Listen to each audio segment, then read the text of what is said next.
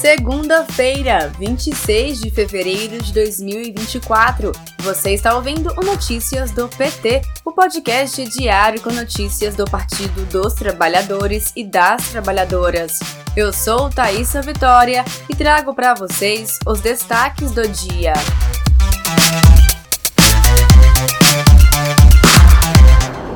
A presidenta nacional do PT, deputada federal Gleisi Hoffmann, comentou a manifestação de Bolsonaro na Avenida Paulista neste domingo, em que o golpista fez um discurso acovardado, mas sem deixar de acusar o STF. Segundo Gleisi, Bolsonaro continua sendo e sempre será uma ameaça à democracia, ao Estado de Direito e à paz. A presidenta nacional do PT ressaltou o que Bolsonaro fez foi terceirizar para Malafaia os ataques que sempre fez à justiça, às instituições e à verdade. O ato foi convocado por Bolsonaro em meio a investigações da qual o ex-presidente é alvo por suspeita de participação numa tentativa de golpe de Estado para permanecer no poder. Confira mais informações no boletim da Rádio PT em radio.pt.org.br.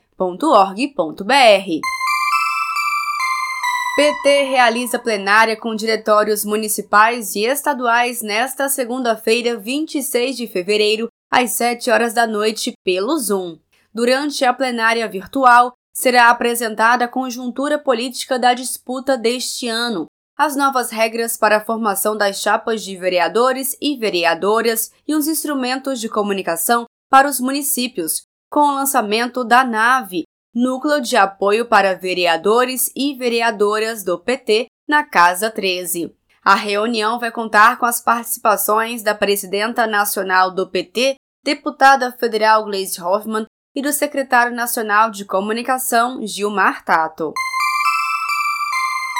Mais de 83% das campanhas salariais de janeiro tiveram reajuste acima da inflação, Segundo o DIEESE, os pisos negociados pelos sindicatos estão 12,6% acima do salário mínimo.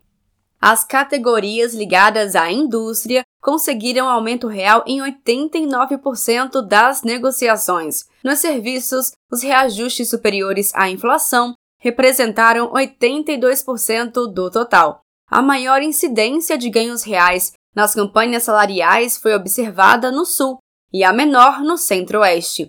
Os dados mantêm os resultados positivos registrados ao longo do ano passado. É o melhor resultado desde julho de 2023. Na manhã desta segunda-feira, 26 de fevereiro, o presidente Lula participou de apresentação e coletiva de imprensa sobre o programa de democratização dos imóveis da União, com a ministra da Gestão e da Inovação em Serviços Públicos, Esther Dueck. Depois, teve reunião com a presidente do Conselho Nacional de Segurança Alimentar e Nutricional, Elisabetta Recine. No período da tarde, o presidente Lula tem compromisso com o ministro do Trabalho e Emprego, Luiz Marinho. Em seguida, se encontra com a ministra das Mulheres, Cida Gonçalves. A última reunião prevista será com o ministro de Minas e Energia, Alexandre Silveira.